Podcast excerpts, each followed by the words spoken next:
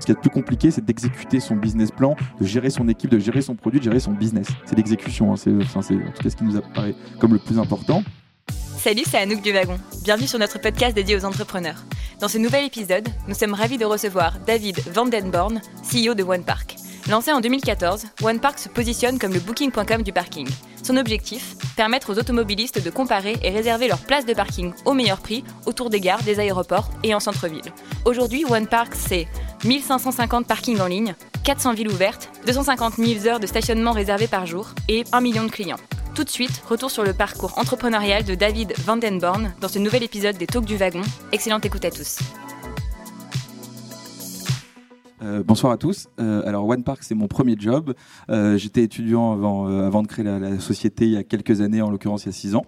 pour vous parler rapidement de moi, j'ai grandi en banlieue parisienne, à Maison-Alfort, qui est connue pour son école vétérinaire, mais, pas spécialement pour beaucoup d'autres choses. j'ai fêté mes 30 ans il y a six mois, et OnePark, c'est une société que j'ai créée au début de l'année 2013 avec mon associé Gilles. J'aurai l'occasion d'y revenir. Et rapidement sur mon parcours, euh, donc j'ai fait un bac scientifique, spé maths. Je suis rentré en prépa HEC après mon bac et je suis resté en prépa pendant trois jours. J'ai pas forcément apprécié euh, le, système, l'organisation, la, manière dont on se projetait dans un écosystème très fermé où je me sentais pas forcément hyper à l'aise j'ai eu peur de pas forcément m'épanouir pendant, pendant les, deux ans, euh, les deux ans de prépa. Donc, aimant, aimant bien les maths et ayant fait forcément un bac SP maths, euh, je suis allé à l'université. Et en l'occurrence, j'ai fait quatre ans d'études de maths à l'université Paris-Dauphine pour obtenir un master de maths. Je me suis vraiment demandé ce que je faisais. J'aimais bien ça, mais je ne savais pas vraiment sur quoi ça pouvait déboucher dans la vie. Euh, donc, suite à mon master de maths, j'ai fait une année de césure où j'ai fait des stages en finance, finance de marché, puisqu'il y a une corrélation assez naturelle entre les gens qui sont un peu matheux ou ingénieurs et les gens qui bossent en salle de marché. Alors c'était avant la crise financière, euh, les Man Brothers n'étaient pas encore tombés, donc c'était la grande mode du trading et, et, des produits structurés et tout ça. Et donc j'ai fait deux stages euh, en année de césure qui m'ont permis de me rendre compte que la finance n'était pas du tout faite pour moi. Voilà, donc je pense qu'en général dans la vie, c'est en goûtant aux choses qu'on voit si on aime ou on n'aime pas. Euh, j'ai goûté, j'ai vu que c'était très stimulant intellectuellement, très challengeant, qu'il y avait des gens très smart, très smart pardon, autour de moi, mais que globalement, il n'y avait pas forcément euh, d'esprit euh, d'esprit d'entreprendre, de culture d'équipe, et que les gens se rabaissaient les uns les autres pour se relever eux-mêmes, et ça correspondait pas du tout à mes valeurs, à ma culture et à, et à ce que j'avais envie de faire. Donc au moins je l'ai su. Euh, et à la fin de mon année de césure, j'ai repassé les concours d'admission parallèles pour les écoles de commerce et j'ai finalement réintégré l'ESSEC euh, que j'ai fait en 4 ans.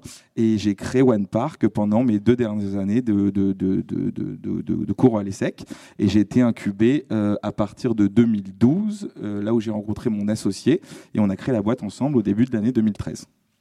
Alors du coup, est-ce qu'on peut en profiter pour pour parler un peu de comment tu as rencontré ton associé et, comment l'idée euh, de One Park a germé Oui, bien sûr. Euh, donc j'étais donc euh, c'était mon avant-dernière année d'études. J'étais en voyage en Asie, en l'occurrence en Thaïlande, et en rentrant, Thibaut rigole parce qu'il connaît l'histoire par cœur. Thibaut bosse chez nous, mais va bientôt au wagon. On est très, très fiers de le dire.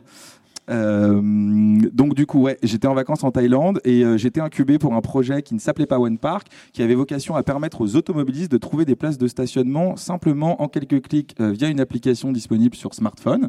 alors il n'y avait pas encore de technologie, il n'y avait pas de moyens, il n'y avait pas d'équipe, il y avait beaucoup d'envie, beaucoup de passion, des idées, mais aucune réalisation, pour être totalement honnête.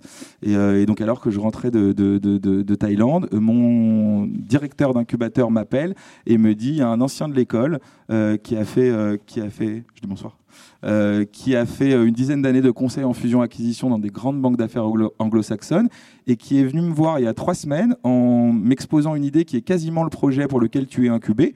Vous devriez donc vous rencontrer. vous semblez avoir des profils qui, sur le papier, doivent être très complémentaires. tu as un profil plutôt business, il a un profil plutôt finance, plutôt M&A. Donc rencontrez-vous et, voyez éventuellement si, si vous avez quelque chose à faire ensemble. On s'est rencontrés en septembre 2012. Euh, on a vu, on a déjà fait plusieurs constats. Un, très bon fit humain.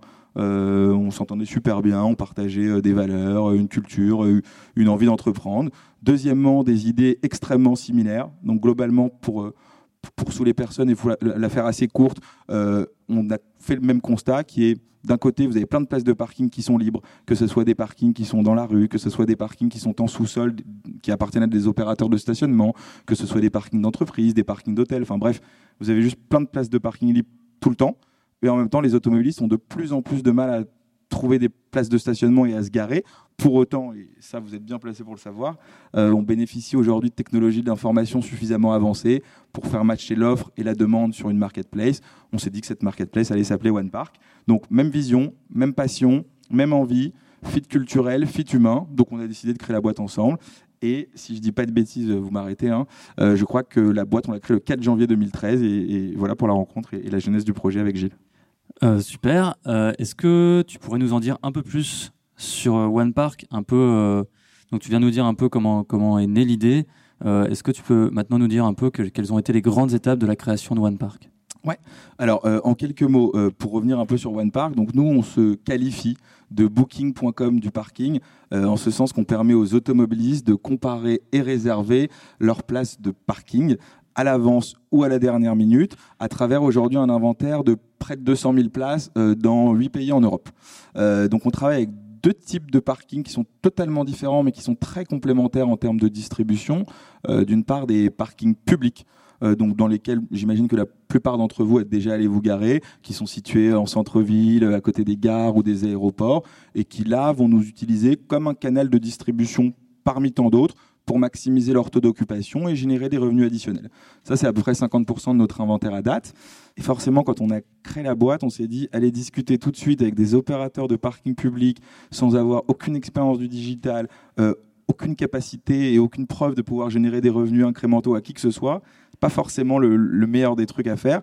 Donc on s'est dit, il serait intéressant de voir avec quels autres types de parking on pourrait commencer à travailler euh, pour faire la preuve de notre concept, pour euh, avoir des retours d'expérience et pour bénéficier d'une espèce de crédibilité et de légitimité plus importante que celle qui était totalement inexistante au début, forcément, euh, pour aller derrière adresser notre offre aux grands opérateurs de parking et, leur proposer clairement de venir sur la plateforme, sur la marketplace. Et donc là, à ce moment-là, on a pensé à trois types de, de, de parking des parkings de sièges sociaux d'entreprise, des parkings de bailleurs sociaux ou des parkings d'hôtels. Si je vous fais rapidement, sans être trop chiant, le constat sur ces trois segments, euh, les parkings de sièges sociaux d'entreprise, ils sont vides à 70% du temps, parce qu'en général, ils accueillent des salariés de l'entreprise entre 8h et 20h. Forcément, le soir et le week-end, les places sont en général totalement vides. Et par ailleurs, elles sont même souvent vides en partie la journée. Donc on s'est dit c'est peut-être une bonne cible pour commencer. On a creusé un petit peu, essayé d'aller discuter avec certains asset managers de différents buildings et on s'est vite rendu compte que le jeu n'en valait pas forcément la chandelle pour eux, qu'il euh, y avait des questions de sécurité, des process de décision qui étaient très longs, euh, c'était assez chronophage. Donc on s'est dit c'est pas le bon segment. Mais au moins il a le mérite d'exister. Deuxième segment, euh, les bailleurs sociaux, donc les logements HLM. Aujourd'hui, sur les 120 000 places de stationnement euh, qui sont dans des logements HLM dans la ville de Paris, vous en avez 40 000 qui sont libres tout le temps, en temps réel. Pourquoi? Bah, Tout simplement parce qu'il y a 15 ans, quand on construisait des immeubles, on construisait en moyenne deux places de stationnement par appartement ce qui paraît un peu être un non-sens aujourd'hui au regard du taux d'équipement euh, des ménages parisiens en voiture. Euh, donc, ils se sont retrouvés avec 30% de vacances structurelles. Et donc, ces gens-là sont hyper ravis de pouvoir commercialiser leur place sur des marketplaces comme les nôtres et générer des revenus qu'ils ne généraient pas avant. Il se trouve qu'on n'a pas accéléré trop au début sur euh, ce segment-là non plus. Pourquoi? Parce que les parkings de bailleurs sociaux sont souvent situés en périphérie ou semi-périphérie des grandes agglos, sont parfois un peu coupe-gorge. Alors sans rentrer dans la caricature euh, de dire qu'il y a des dealers euh, et des prostituées, parce que c'est pas tout le temps le cas, ça arrive parfois. Imaginons une, jeune maman euh, avec une poussette, un enfant en bas âge dans un parking comme ça, c'était pas forcément ce qu'il y avait de plus canon pour nous. Et donc troisième segment, les hôtels. Alors là, on se dit bah, les hôtels doivent avoir des parkings. Les hôtels, euh, comme toutes les autres industries à structure de coûts fixes, se sont digitalisés dans les 20 dernières années. Donc l'aérien, l'hôtellerie, la restauration, le ferroviaire ont vu des, OTA, des agences de voyage en ligne émerger, les désintermédier de leurs clients finaux et opérer toute leur distribution digitale. Donc on se dit, l'industrie hôtelière est peut-être une bonne industrie avec laquelle commencer. Deuxièmement, on a fait quelques petites études de marché. Venant d'école de commerce, forcément, on savait plutôt pas trop mal le faire. Et on s'est rendu compte que bah, la plupart des parkings d'hôtels et a fortiori encore plus ceux situés à côté des aéroports, des gares, bah, étaient juste libres 80% du temps. Pourquoi? Parce que quand vous venez à l'hôtel à côté d'un aéroport ou d'une gare, en général, vous y venez soit en avion, soit en train, mais a priori pas beaucoup de fois en voiture. Donc on s'est dit, c'est une industrie qui va être sensible à la transformation digitale, qui a déjà l'habitude de commercialiser ses chambres d'hôtel sur Booking ou sur Expedia, ses tables de restaurant sur la fourchette. Pourquoi pas commercialiser ses places de parking sur OnePark C'est exactement la même logique économique, c'est juste beaucoup moins sexy. Euh, et donc cette intuition s'est révélée être la bonne. Donc au tout début, euh, et si tu me le permets, je vais revenir un peu sur la co-construction du produit avec euh, certains partenaires hôteliers. Au début, on n'avait juste pas d'idée, ni Gilles ni moi, de comment créer un produit qui s'adapte aux besoins de l'industrie hôtelière. On avait des intuitions, on avait des, des, bribes d'idées, on se doutait qu'il fallait un certain nombre d'éléments, mais on ne savait pas comment le construire. Et donc là, qu'est-ce qu'on a fait? On a opté pour une approche très très collaborative et on a juste décidé de prendre des rendez-vous avec des directeurs d'établissements franchisés du groupe Accor. Pourquoi le groupe Accor? Parce que leader de l'hôtellerie en Europe, avec toutes ces marques euh, de Ibis Budget, Ibis Style, Ibis, Mercure, Novotel, Pullman, Sofitel, j'en passais des meilleurs. Euh, donc on a pris des rendez-vous avec eux. Pourquoi franchiser Parce que le problème avec ces grands groupes, c'est que si vous n'avez pas de contrat cadre signé, si vous n'êtes pas référencé au niveau des achats, vous ne pouvez pas les pénétrer. Alors que les franchisés, vous avez la possibilité de le faire. Donc on s'est dit, bah, on va simplement euh, screener leur base d'hôtels en France voir s'il y a certains établissements hôteliers qui nous apparaissent comme pertinents pour notre solution, prendre des rendez-vous avec eux et aller demander au directeur s'ils auraient envie de travailler avec une solution comme la nôtre. C'est ce qu'on a fait. Alors pour la petite anecdote, l'équipe la connaît bien. Euh, les directeurs s'attendaient à ce qu'on leur présente une solution. Donc quand on est allé les voir, ils nous ont dit bah, concrètement comment fonctionne le, produit OnePark. Et donc nous, on leur a répondu, bah, il n'y a pas de produit en fait. Ils nous ont dit, bah, qu'est-ce qu'on fait là?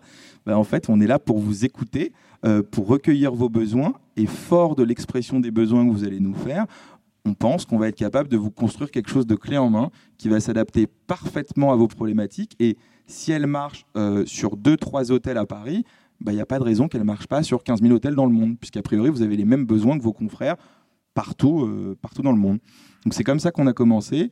Euh, ça, c'était, au début de l'année 2013. Euh, et donc on a vu 4-5 directeurs d'hôtels qui ont été extrêmement bienveillants vis-à-vis de nous, qui nous ont globalement tous dit la même chose, à savoir, si vous avez la possibilité de m'amener une solution clé en main, évidemment qui ne me coûte rien, qui ne m'engendre pas de travail supplémentaire, qui n'a aucune complexité opérationnelle. Donc vous voyez là déjà la liste des critères qui s'allonge au fur et à mesure.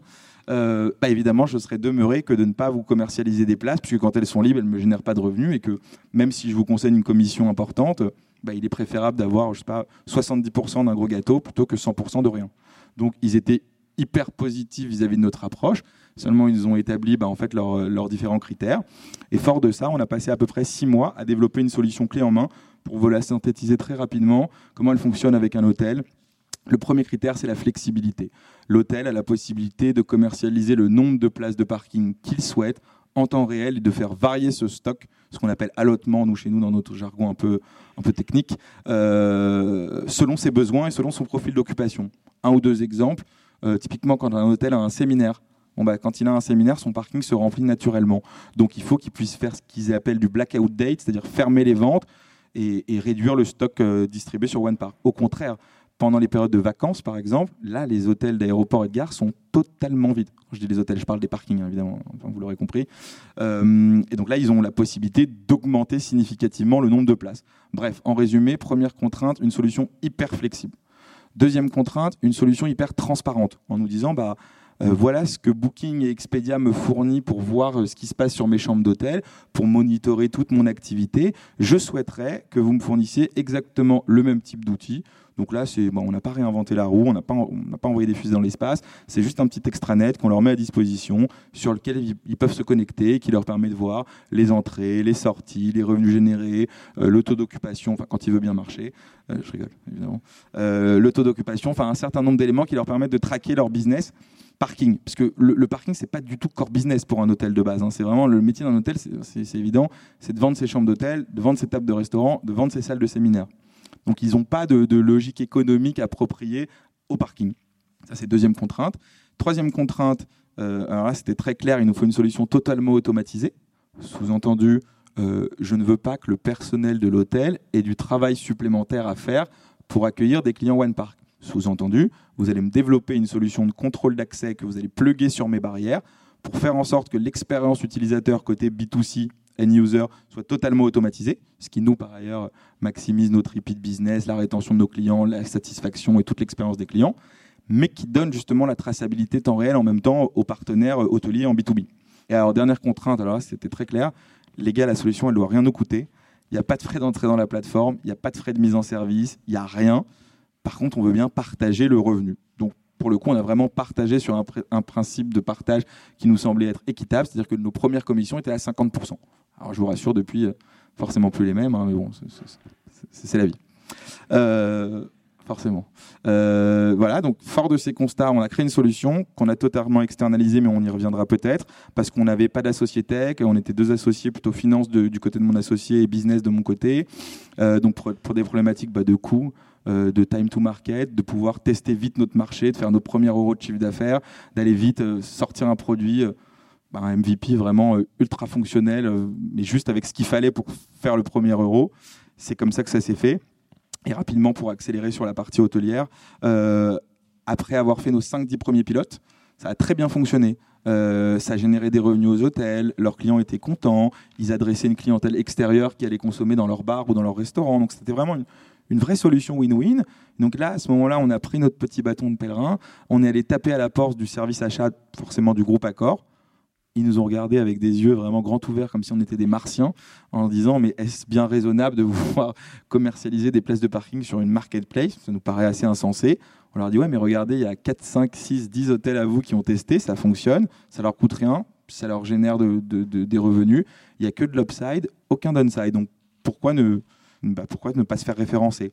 Là, évidemment, on s'est fait prendre à, nos propres jeux, à notre propre jeu. Ils ont lancé un process un peu concurrentiel en regardant les différentes solutions qui existaient, qui gravitaient dans le marché.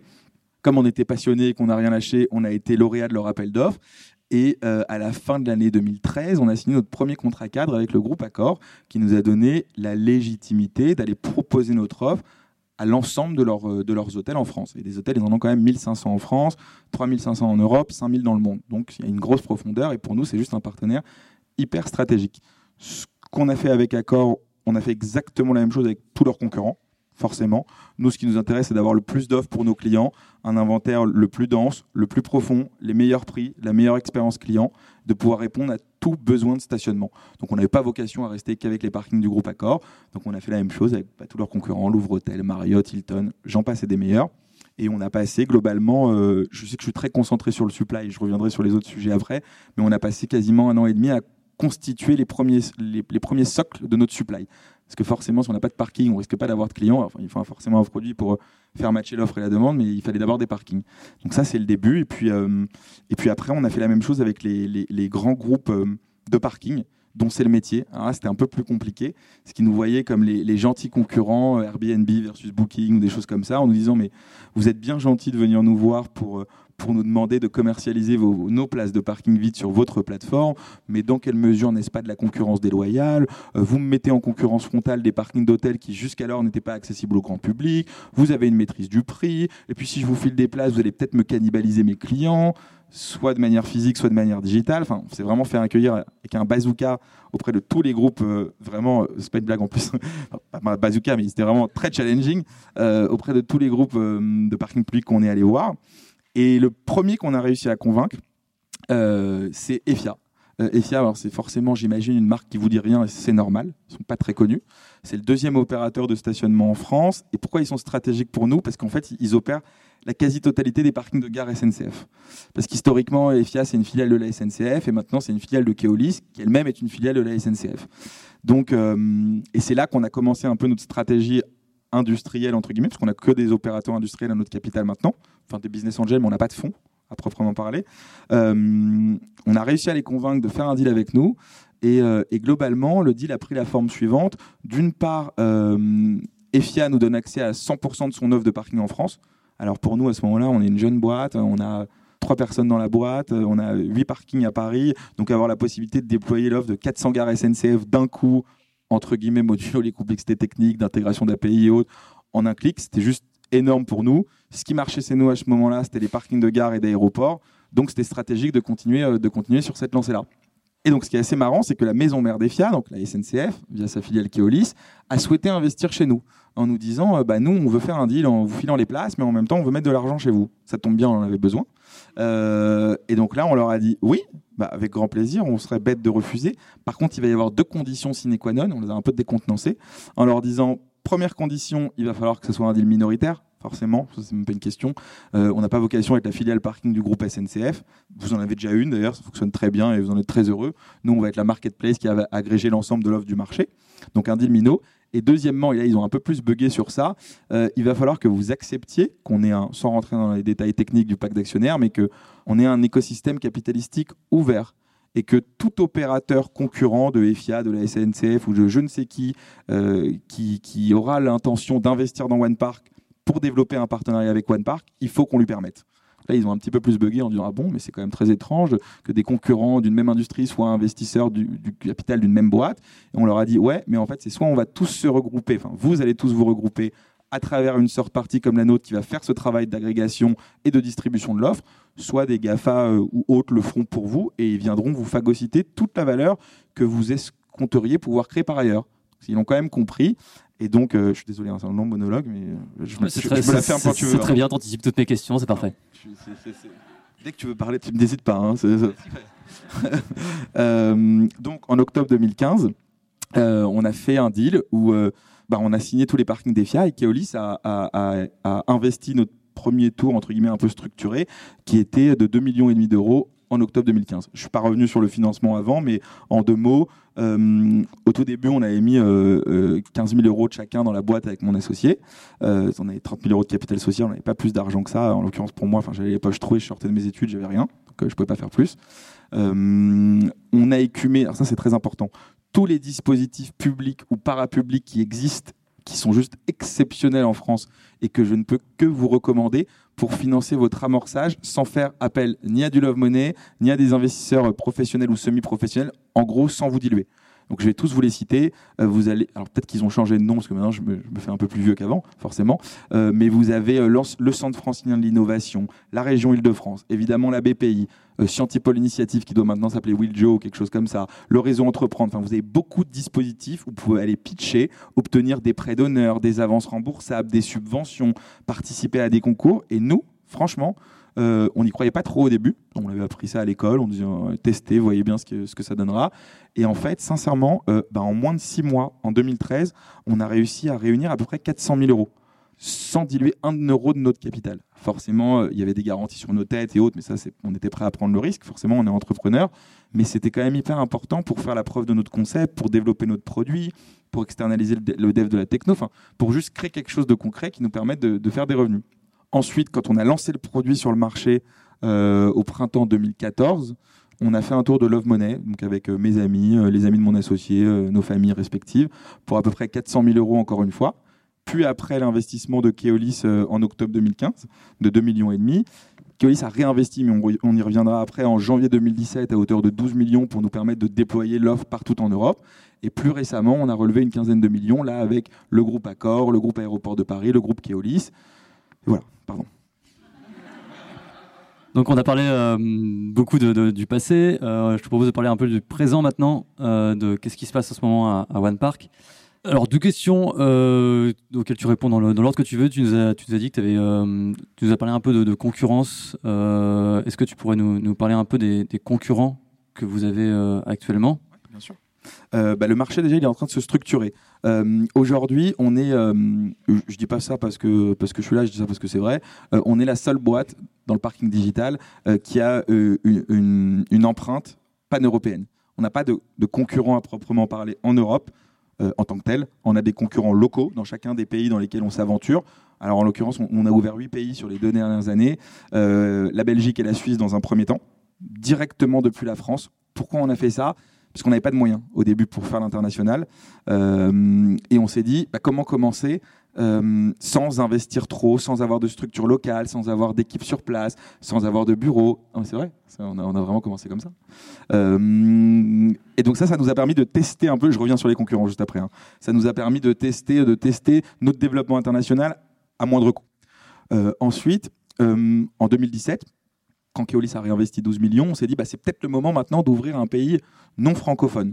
Euh, bah, évidemment, toute la Belgique et toute la Suisse ne sont pas intégralement francophones, mais on opérait toutes les opérations depuis Paris, sans structure locale, sans équipe locale et avec une approche ultra low cost.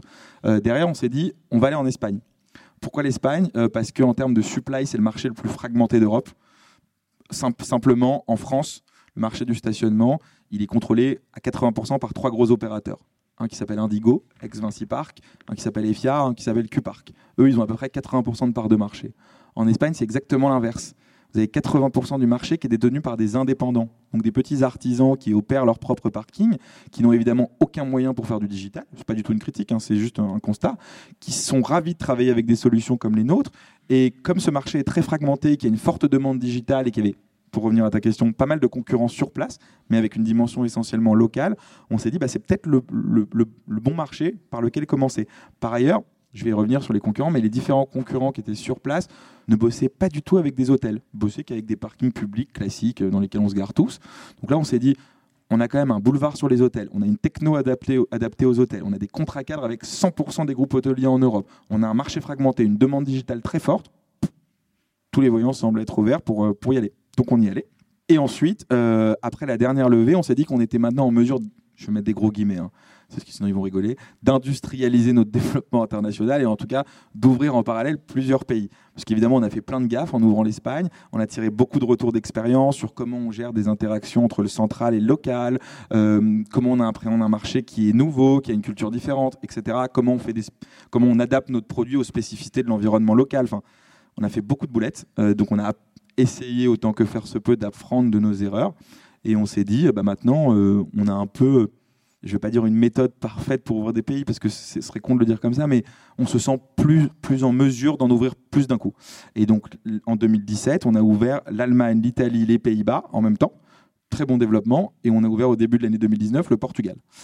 Donc, pour revenir à ta question des concurrents, pardon, euh, on a des concurrents dans chacun de ces marchés, mais on n'a pas un concurrent euh, qui a cette vocation à consolider le marché avec une dimension pan-européenne sur des produits. Euh, on-demand et booking sur des produits on-street et off-street. Et globalement, euh, bah, on est le seul qui a cette, taille-là, entre guillemets, pour le moment, et je, souhaite que ça continue. Et euh, concrètement, alors, j'aimerais bien qu'on revienne sur euh, l'entrée de ADP Group à votre capital. comment ça s'est passé cette levée de fonds? Est-ce que ça a été une étape charnière pour vous? Quelles ont été les difficultés?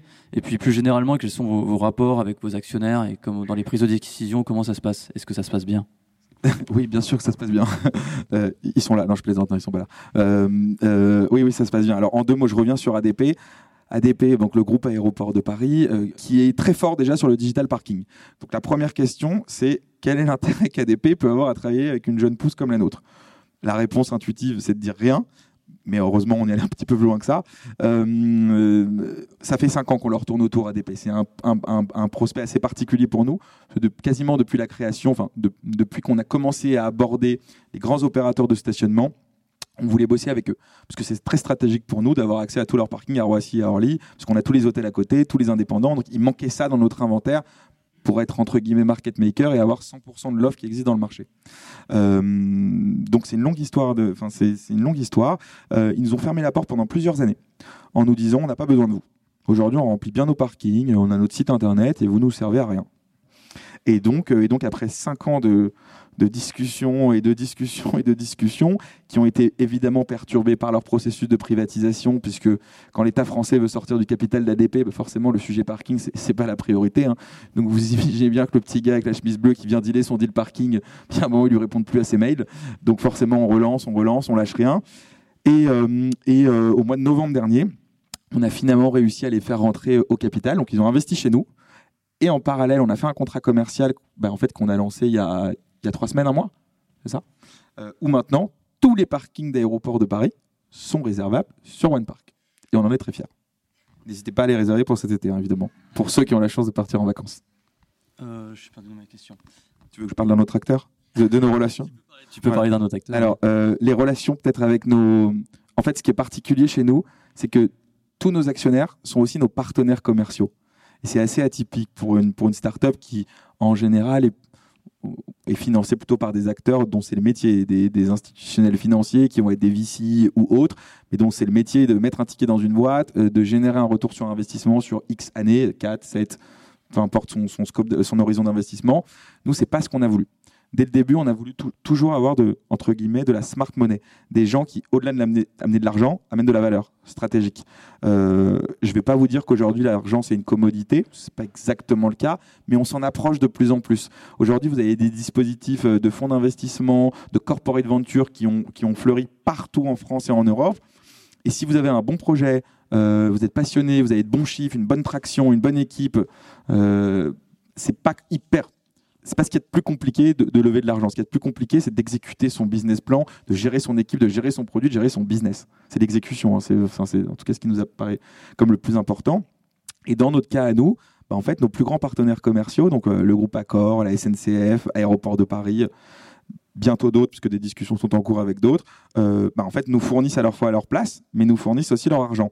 Euh, ce qui est bien, parce que ça nous donne les moyens de nos ambitions ça nous fait grossir notre inventaire, ça nous permet d'accélérer notre développement, de générer des synergies avec eux. Et en fait, la particularité qu'ils ont avec nous, c'est que, bah, en fait, ils amortissent très vite leur investissement chez nous.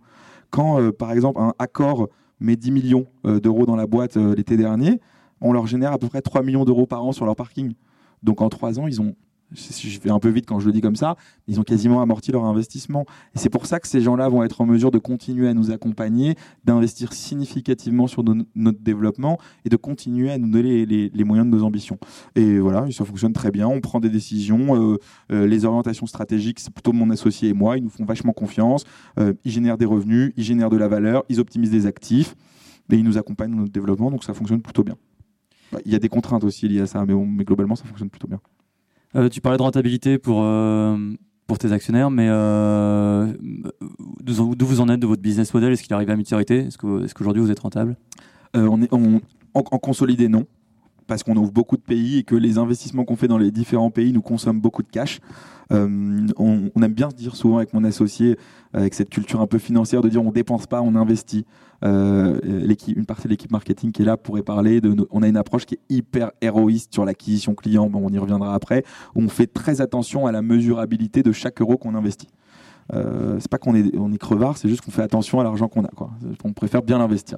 Euh, du coup, non, en consolidé, on n'est pas rentable, malheureusement. Et franchement, j'aimerais qu'on le soit.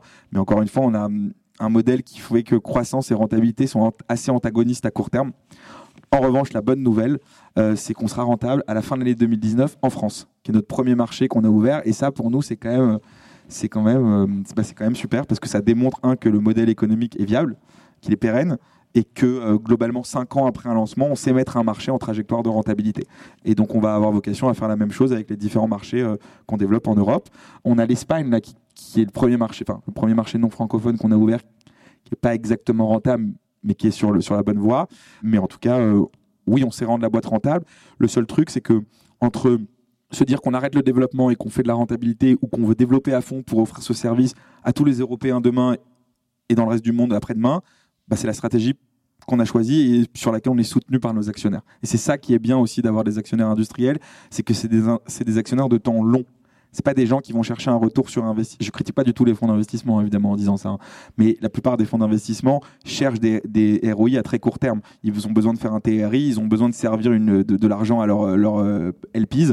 C'est pas exactement la même chose dans le cas d'un industriel. Nous, euh, la SNCF, ils doivent rester 10-15 euh, ans chez nous, tranquille, pas de souci. Euh, on va peut-être parler du futur maintenant. Euh, est-ce que vous avez des, nouveaux concepts dans les tuyaux, des nouvelles idées pour, pour vous développer? Euh, Oui. alors, plusieurs choses. déjà, alors, trois choses. le mobile, ça va paraître très contre-intuitif ce que je vais raconter, mais je vais quand même me risquer à le dire. le channel management, mais je vais y revenir aussi, et l'international. Le mobile, aujourd'hui, c'est bizarre parce qu'on pourrait penser qu'on a une solution hyper mobile où tous les gens utilisent leur smartphone pour nous pour nous réserver, mais en fait, non. On a 95% de nos réservations. Là, pour que vous ayez, j'ai pas donné de chiffre, mais chaque jour, on vend à peu près 250 000 heures de stationnement.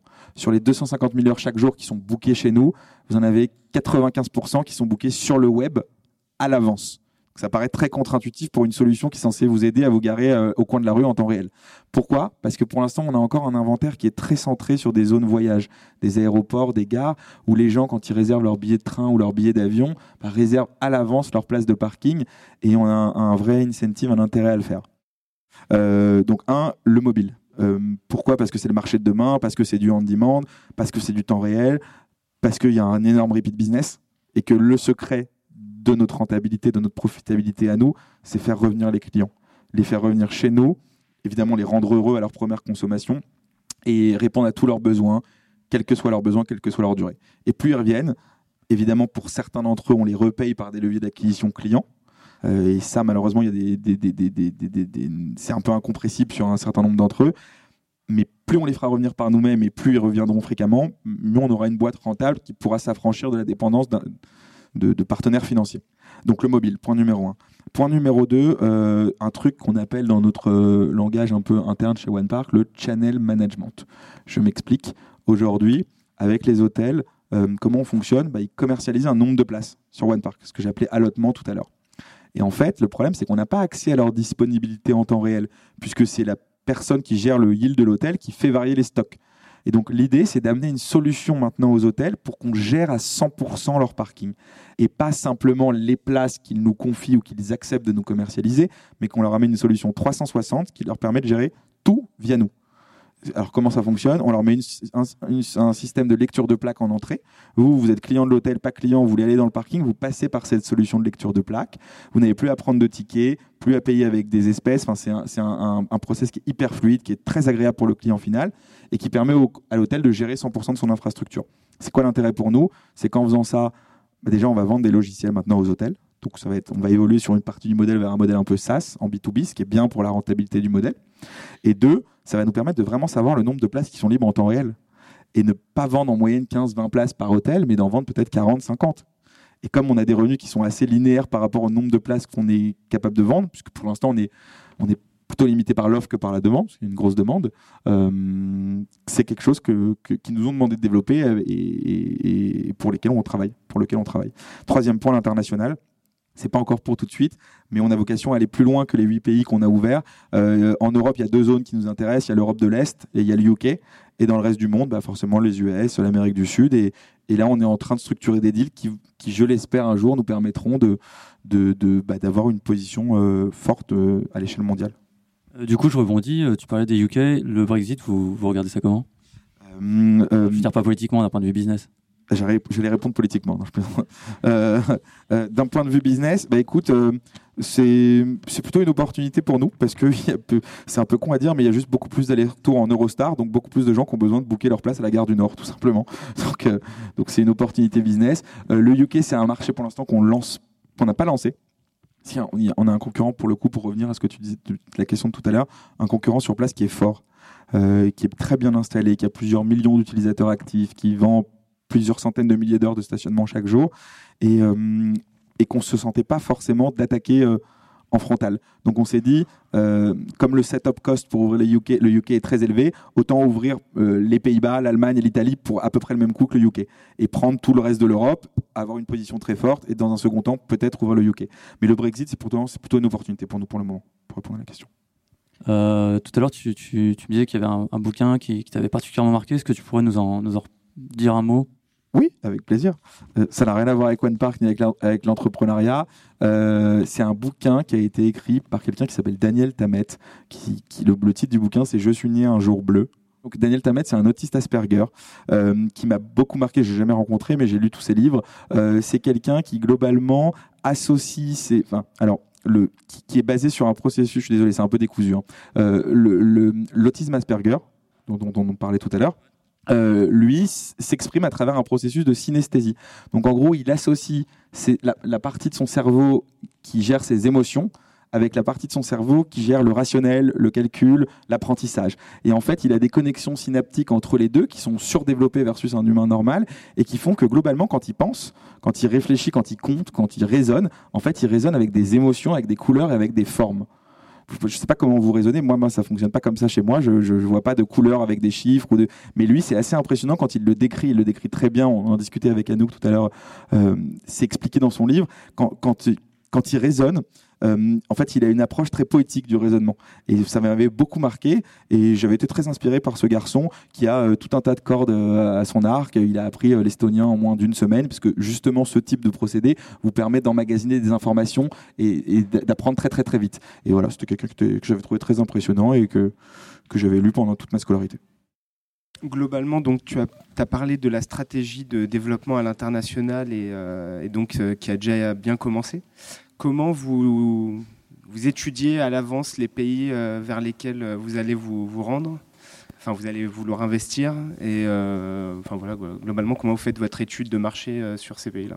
On a une approche de base qui est un peu théorique, c'est-à-dire qu'on étudie l'offre et la demande. donc pour l'offre, c'est très simple, on fait un espèce de screening du marché du stationnement dans le pays donné. Donc on regarde euh, euh, bah, combien de parkings publics, combien de parkings privés, euh, quelle fragmentation du marché, quelle profondeur dans les centres-villes, dans les gares, dans les aéroports. En gros, on screen toute l'offre. Et, et l'output de tout ça, bah, c'est juste un fichier Excel qui nous dit dans telle ville, à côté de tel point d'intérêt, il y a tant de parkings qui peuvent nous intéresser nous. Donc déjà, screening du supply. Ensuite, avec le marketing qui est juste là, on fait exactement la même chose sur la demande. Donc on analyse les différents leviers d'acquisition qu'on utilise. Un d'entre eux qui est facile à analyser, c'est Google AdWords. Et à travers un outil que Google nous fournit, on a des bonnes relations avec eux, on est capable de voir le nombre de requêtes euh, qui sont tapées par des internautes sur tel et tel mot-clé, soit long tail, soit short tail. Euh, donc n'importe quoi. Euh, on sait qu'il y a 32 parkings à côté de l'aéroport de Barcelone, 32 hôtels qui nous intéressent, que c'est l'aéroport le plus recherché en, Espagne sur les mots-clés AdWords. Donc on se dit qu'a priori c'est une bonne cible pour commencer. Et ensuite ce qu'on fait, c'est qu'on fait juste un classement entre guillemets où on fait matcher l'offre et la demande. Parce que parfois en fait c'est pas efficient. C'est-à-dire que tu as parfois des endroits où tu as beaucoup de demandes, mais en fait tu n'as pas d'offre. Et, la réciproque est vraie. Donc en fait, on fait un ratio offre sur demande et ça nous donne tout simplement une priorité de développement. Donc ça, c'est l'approche un peu théorique. Et ensuite, on va avec une approche un peu plus pratique, entre guillemets, valider nos hypothèses euh, sur le terrain. Donc on va, on, va sur place, on regarde, on renifle et, on valide un peu l'approche un peu théorique qu'on a faite. C'est comme ça qu'on fonctionne. Tout à l'heure, tu as très bien décrit comment avais, vous aviez construit les assets pour aller attaquer des groupes et donc euh, comment vous arriviez avec euh, voilà, euh, du grain pour en montrer que voilà, mais comment vous adressez les groupes tout bêtement? C'est-à-dire à un moment donné, je sais pas, vous prenez votre LinkedIn et vous cherchez la bonne personne. Enfin, c'est quoi la bonne démarche pour adresser un groupe de cette taille? C'est super intéressant comme question. Euh, tout le temps par le terrain, en fait. C'est-à-dire qu'on n'a jamais contacté, enfin, sauf maintenant, mais sur les 4-5 premières années, quand on n'était pas du tout identifié en B2B et que personne ne nous connaissait et qu'on n'avait pas de crédibilité, on est toujours passé voir le terrain. Donc on a d'abord essayé de faire des, pilotes, des partenariats, soit avec des hôtels franchisés euh, quand on parle de l'industrie hôtelière, soit avec des parkings indépendants quand on parle des parkings publics, euh, soit avec des asset managers tout petits, des petites foncières. Donc on n'est pas allé voir les grands assureurs, les alliances, les groupes AMA, non. On a commencé vraiment petit par le terrain. Mais y compris sur les gros groupes, via leur, euh, leur franchisé. Et une fois qu'on a réussi à convaincre et à séduire 4, 5, 6 points différents qui sont eux-mêmes rattachés à un groupe par l'intermédiaire de la franchise, là on remonte petit à petit dans le groupe. Et donc là, ouais, par exemple, comment on a contacté le directeur des achats d'accord LinkedIn. Enfin, LinkedIn. On a eu son nom via LinkedIn en tapant, enfin d'abord sur Google, euh, directeur achat accord, on tombe sur son profil.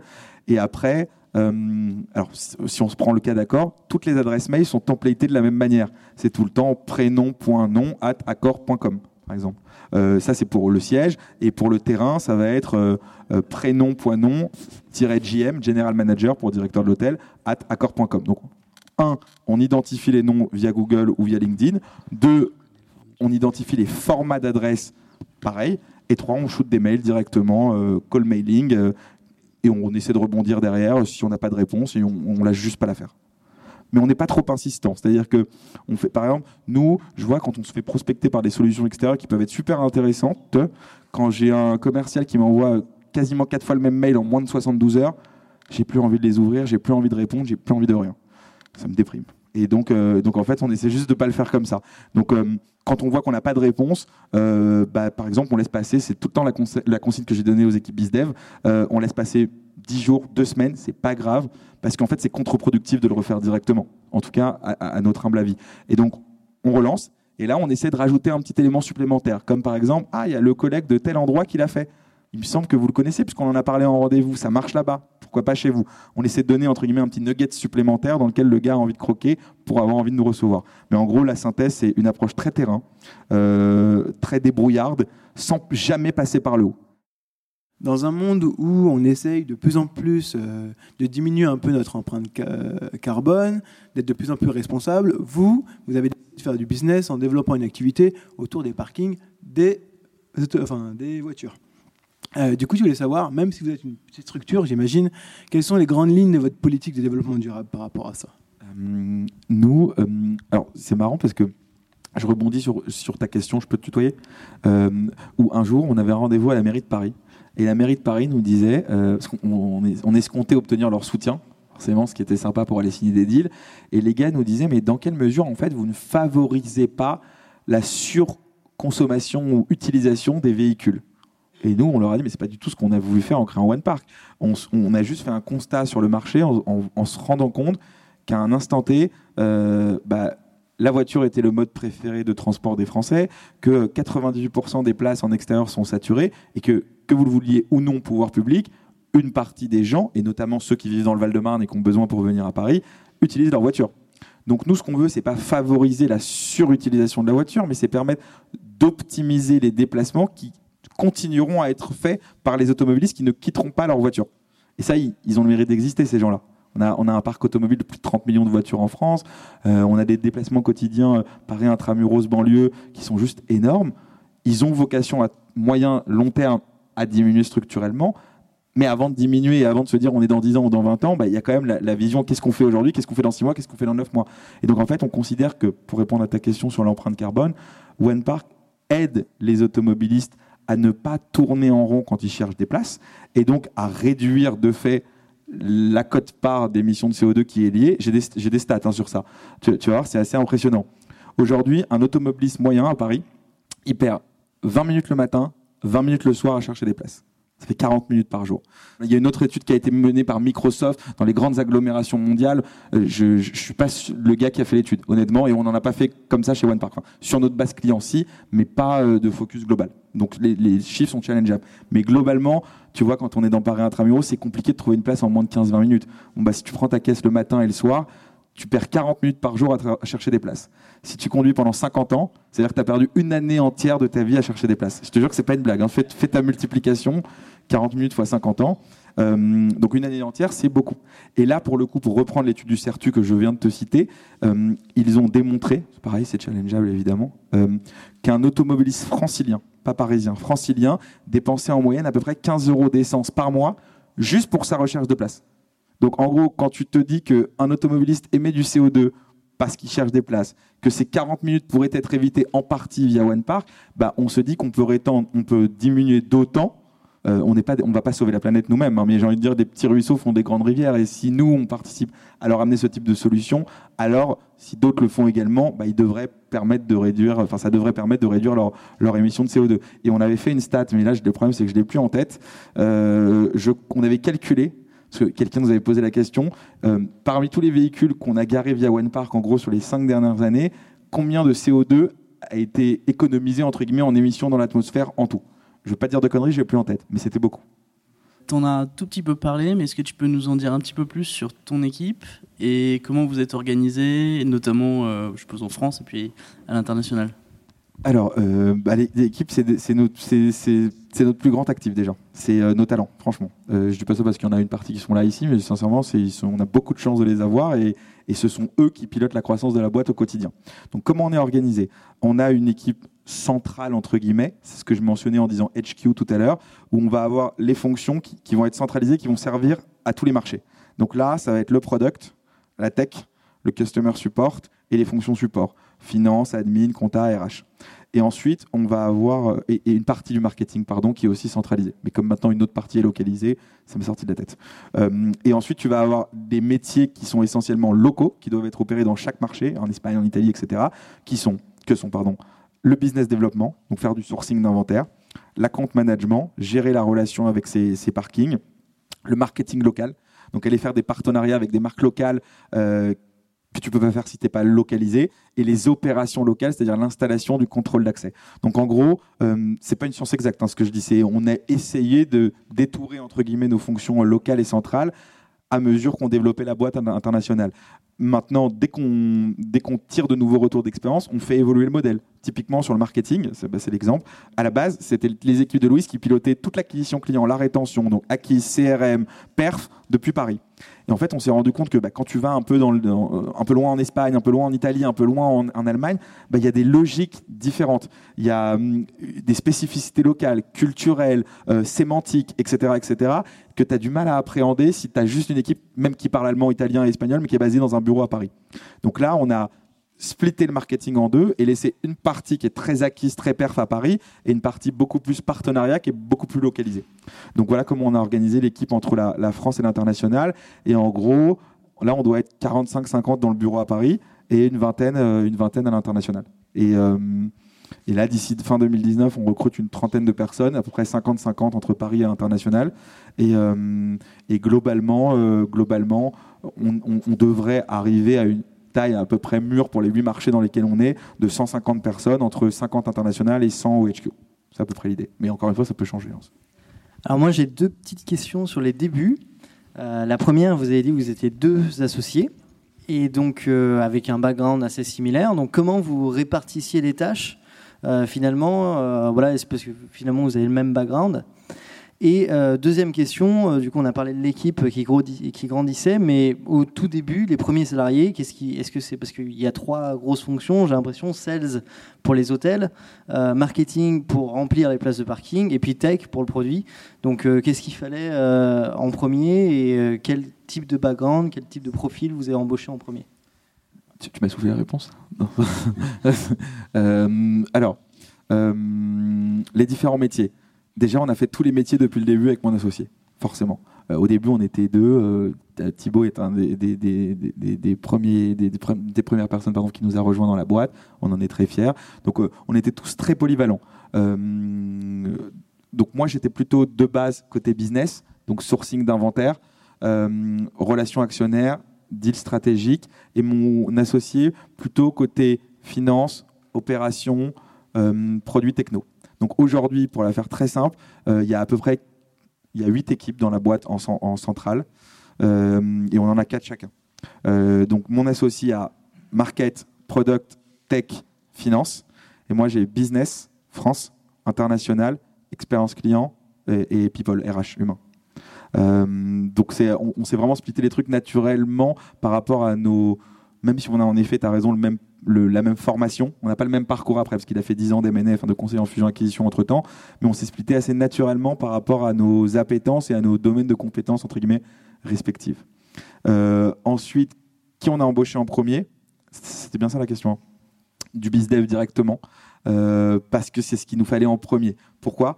Parce que comme on n'a pas d'associé tech, on aurait aimé que ce soit autrement évidemment, mais comme on n'a pas d'associé tech, qu'on a externalisé toute la tech au début, le rôle du product c'était moi, le rôle de la tech c'était Gilles, mon associé. Et donc les premières personnes dont on a eu besoin pour très vite faire du business, c'est des gens qui vont chercher de l'inventaire. Parce qu'encore une fois, quand tu as ton produit, même s'il n'est pas canon, qu'il est, il est sur un périmètre fonctionnel très restreint, mais au moins euh, il marche, il marche quand il a envie, mais il marche dans une grande partie des cas, ça suffit. Euh, L'acquisition client, on la gérait très simplement euh, euh, et nous-mêmes. Donc l'essentiel des recrutements au début, c'était plutôt sur, sur du bizdev. Yes, et du coup, ça va, euh, ça va un peu recouper avec euh, la dernière question, mais, euh, mais du coup, quand vous avez fait le choix de- d'externaliser la tech, qu'est-ce que ça vous a coûté et, et tu penses qu'aujourd'hui, c'est quoi l'empreinte que ça a sur ta, sur ta boîte et, et c'est quoi les enjeux vis-à-vis de ça? Bah, alors qu'est-ce que ça, ça nous a coûté? Si c'était à refaire, franchement, euh, enfin, si c'était à refaire dans les mêmes circonstances, c'est-à-dire avec deux associés avec des profils un peu business, je referais la même chose parce que j'ai juste pas d'autre choix en fait.